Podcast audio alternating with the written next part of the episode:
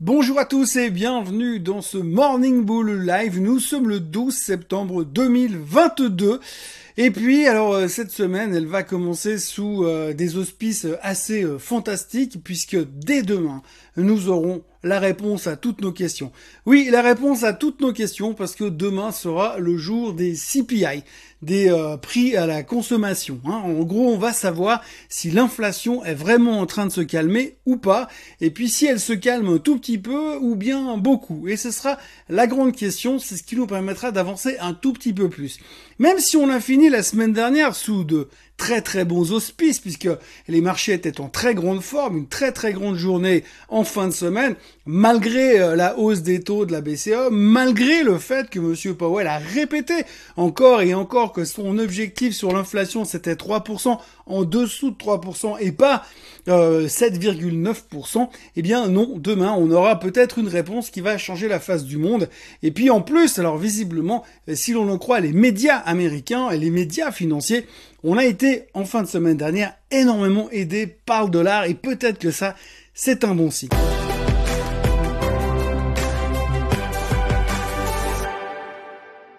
Alors on va essayer de séparer tout ça un petit peu, euh, enfin séparer le bon grain de l'ivresse, c'est un peu la saison puisqu'on arrive gentiment à la période des vendanges. Ce qu'il faudra retenir quand même, c'est que d'abord vendredi dernier, les marchés ont terminé en forte hausse et puis on pouvait se dire mais pourquoi ça montait comme ça hein? Parce que fondamentalement, on a la BCE qui a montré son sa volonté de coller au basque de la Fed et de faire pareil, de monter les taux massivement pour finalement permettre aussi à, la Banque Centrale Européenne de lutter contre son inflation à elle en Europe.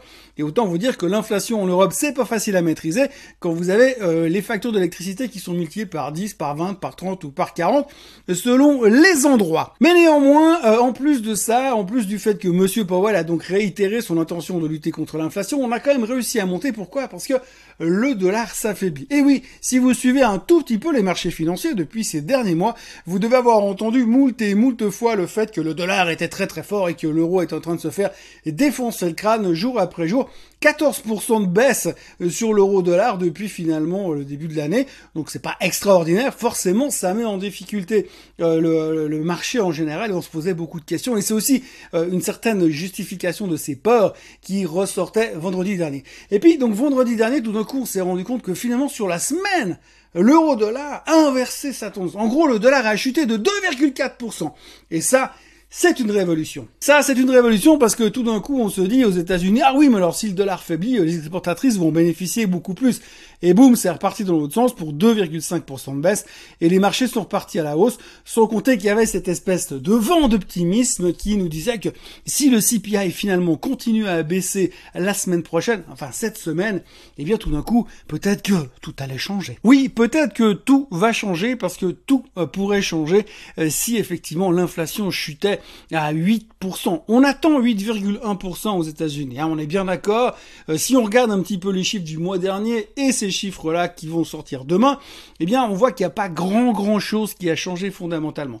Le pétrole se traîne entre 85 et 90 dollars pour l'instant. On n'est pas très convaincu et ni que les Saoudiens vont augmenter ou baisser la production, mais ça pour l'instant on s'en fout. On est un tout petit peu inquiet parce qu'évidemment peut-être qu'à la fin les caps que l'on met sur la production pétrolière russe va à fin sur les prix, les prix du pétrole russe vont peut-être finalement avoir un effet. Qui sait? Peut-être que les sanctions européennes vont finir par payer. Pardon, excusez-moi. Début de fou rire les sanctions européennes qui finiraient par payer, ça marche tellement bien jusque-là, ça devrait continuer comme ça. Enfin bref, ceci est une autre histoire. Toujours est-il que pour l'instant, eh bien, on se retrouve dans une situation euh, assez euh, interrogative, puisque finalement on se dit, si l'inflation baissait à 8,1% comme attendu, c'est bien, mais si l'inflation baissait à 8%, ça serait encore mieux. Ce qui voudrait dire tout d'un coup que l'esprit, la psychologie du marché pourrait complètement changer et se dire, ouais, mais alors si l'inflation elle descend comme ça à 8%, peut-être que finalement, Monsieur Powell, il va changer d'avis. Peut-être que Monsieur Powell, il va venir la semaine prochaine. Oui, parce que la semaine prochaine, il y a le FOMC meeting. Alors peut-être que Monsieur Powell va venir lors du prochain FOMC meeting mettre un petit peu d'eau dans son vin on parle beaucoup de vin ces temps. Mettre un peu d'eau dans son vin et puis finalement se retrouver dans une situation où il serait peut-être un petit peu moins au quiche qu'avant, ce qui soulagerait le marché et qui nous permettrait de repartir à la hausse Comment 40 Oui, parce qu'il faut pas non plus oublier une chose. Si on dit sell in May and go away, on dit aussi n'oubliez pas de revenir au mois de septembre. Alors c'est vrai qu'en même temps, le mois de septembre, c'est un des pires mois boursiers, mais enfin, on peut quand même se dire que c'est par rapport, c'est dans cette zone-là qu'il faut commencer à reconstruire les positions. Alors on se pose des questions, on se dit la semaine dernière, finalement le S&P 500, il a quand même bien tenu le support des 3900. Si monsieur Powell devenait un peu moins euh, au quiche la semaine prochaine parce que le CPI serait en dessous des 8,1%, eh bien on vivrait dans un monde merveilleux. Alors c'est vrai qu'après on peut creuser un petit peu plus loin puis se dire ouais, il n'y a pas que ça, il n'y a pas que l'inflation aux États-Unis. Visiblement, il n'y a que ça qui nous intéresse pour le moment. Hein. Peut-être que quand on aura mis l'inflation derrière nous, le meeting de la fête la semaine prochaine derrière nous, peut-être qu'on pourra commencer à se rendre compte qu'à côté, il y a encore pas mal d'autres soucis. Des soucis comme la guerre en Ukraine, des soucis comme le confinement en Chine, des soucis comme le fait qu'on ne sait pas s'il y aura suffisamment d'électricité pour approvisionner l'Europe durant l'hiver. Enfin, ce genre de petits détails qui, évidemment, ne représente absolument rien par rapport à ce qui se passe au niveau de l'inflation aux États-Unis. Toujours est-il que l'on commence cette semaine en se posant beaucoup de questions. On a enfin eu une semaine de hausse aux États-Unis, chose qui nous était plus arrivée depuis la mi-août, moment où on a pris conscience que peut-être on était remonté un peu vite, un peu trop fort. Et maintenant on se retrouve de nouveau plus ou moins sur nos points de départ et on se dit et si, et si, et si Eh ben la réponse, on l'aura demain, parce qu'aujourd'hui, il y a quasiment rien au niveau chiffre. Pour l'instant, les futurs sont quasiment inchangés, et tout le monde attend le CPI de demain pour faire les grandes manœuvres, et pour prendre forcément une position un peu plus concrète par rapport à la suite des opérations. Si on regarde simplement le graphique du S&P 500 qui s'affiche devant nos yeux à l'instant, eh bien vous voyez que finalement on est bien remonté. Effectivement, on a traversé la moyenne mobile des 50 jours sur le S&P 500 et qu'aujourd'hui on est un petit peu suspendu là-haut. Alors maintenant, il va falloir trouver le catalyste. Le catalyste, pas besoin de vous faire un grand dessin, ça viendra depuis le côté de l'inflation. Par contre, si vous regardez juste le stochastique, juste le graphique en bas du graphique justement, eh bien vous voyez qu'on est déjà dans une zone de surachat. Donc il va falloir nous montrer quelque chose d'autre, nous montrer un peu plus de dynamisme pour qu'on commence à y croire. Donc voilà comment on démarre la semaine complètement bloqué sur le CPI. Mais alors bien sûr, on peut regarder nos indicateurs avancés. Oui, parce qu'aujourd'hui, tout le monde le sait, l'indicateur avancé du moment, eh bien, c'est forcément le Bitcoin. Alors le Bitcoin, le 7, le 7 septembre, hein, il n'y a pas si longtemps que ça, il traitait à 18 800. Brièvement, mais à 18 800 quand même. Et cette nuit, il était à 22 300 et des poussières. Comme quoi, c'est bien remonté, ce qui veut dire que l'appétit au risque est de retour. D'ailleurs, si vous regardez vendredi dernier, il y a eu un énorme rebond sur toutes ces boîtes qui sont liées à la crypto-monnaie, entre autres pour ne pas la citer, Coinbase par exemple. Donc il y a à nouveau un regain d'intérêt là-dessus. On notera aussi que euh, Robinhood, la société de brokerage qui ne fait pas payer ses clients, a annoncé euh, hier euh, la publication d'un nouvel indice, un indice Robinhood avec les 100 valeurs qui sont les plus recherchées par les ultra spéculateurs du marché avec des boîtes dedans comme GameStop, mais aussi comme euh, Tesla par exemple. Donc vous avez un indice qui a été créé euh, par Robinhood pour recenser les 100 titres les plus traités par leurs clients. Autant vous dire qu'il va y avoir une vague d'ETF et de produits qui vont sortir là derrière, puisque finalement à la place de jouer les héros dans les marchés, on peut simplement essayer d'acheter l'indice et voir si par hasard ça performera. Donc voilà, nous commençons une semaine axée sur des interrogations, interrogations sur le pétrole, parce que où est-ce qu'il va aller dorénavant, interrogations sur l'économie en général, puisqu'aujourd'hui on a affaiblissement du dollar, mais que se passe-t-il au niveau de l'inflation? Est-ce que la Fed peut changer d'avis? Enfin, on a beaucoup de questions et on a un peu l'impression que les réponses, on les obtiendra demain.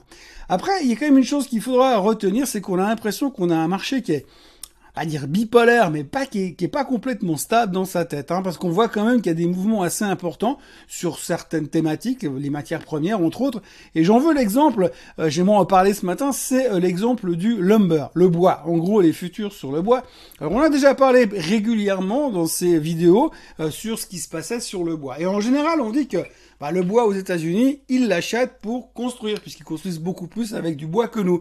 Donc quand vous avez une explosion sur le bois, ça veut dire qu'il y a une forte demande au niveau de la construction. Maintenant, quand vous regardez les chiffres de la construction, les chiffres de, l'immobilier aux États-Unis qui sont clairement en ralentissement, eh bien, euh, il y a de quoi s'inquiéter parce que vous avez d'abord les taux hypothécaires qui sont à 6%, niveau qu'on n'a jamais vu depuis euh, depuis 2009. Euh, Donc on a quand même un niveau qui c'est assez inquiétant de ce côté-là.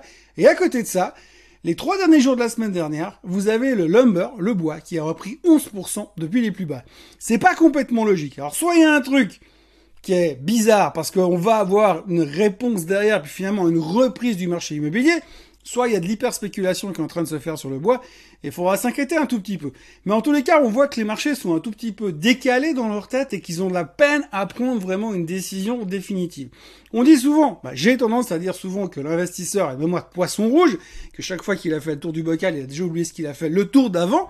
Et donc aujourd'hui, eh bien, on peut quand même se poser des questions parce qu'on a vraiment l'impression qu'on est vraiment à très très court terme, qu'on se concentre sur des petites bribes de macro et que finalement on regarde pas tout ce qui va autour parce que tout ce qui va autour malheureusement c'est pas super positif pour l'instant. Il y avait d'ailleurs un gourou américain qui s'appelle monsieur Scott Minerd qui a déclaré ce week-end qu'il s'attendait à avoir une correction massive des marchés 20% de baisse d'ici la mi-octobre, parce que tout simplement, il pense qu'aujourd'hui, le monde de l'investissement, le monde de l'économie et le monde merveilleux de la finance n'avait absolument pas tenu compte et ne tient absolument pas compte de cet environnement macro qui est complètement détérioré et catastrophique.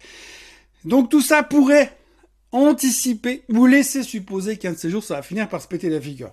Mais en tout cas, pour l'instant, on voit qu'à chaque fois qu'on revient sur les supports, on veut y croire, on veut repartir à la hausse, mais on a l'impression que même si on règle le cas de l'inflation, une fois qu'on aura nettoyé l'histoire de l'inflation et vu que finalement la hausse des taux est en train de fonctionner, on va peut-être s'habituer à ce mouvement-là, mais après il faudra quand même qu'on s'occupe du reste, parce que le reste c'est pas joli joli, et euh, franchement quand on voit ce qui est en train de se passer au niveau, bah rien que de l'électricité, rien que de l'énergie en Europe, eh bien on peut se poser des grosses, mais très très grosses questions sur la capacité à l'Europe à ne pas rentrer dans une répression massive et profonde. Voilà ce qu'on pouvait dire pour ce lundi matin. Les futurs sont quasiment inchangés. Il n'y a pas grand chose qui se passe. La Chine est fermée, Hong Kong est fermé. Il n'y a que les Japonais qui sont ouverts et qui sont légèrement en hausse. Nous, on va attendre patiemment demain 14h30 avec les chiffres du CPI. Ça donnera donc du coup de quoi vous en parler demain matin dans un prochain Morning Bull Live. D'ici là, n'oubliez pas de vous abonner à la chaîne Suisse en français de liker cette vidéo et de revenir me voir demain matin. Passez une très bonne journée et un très bon début de semaine. À demain. Bye bye.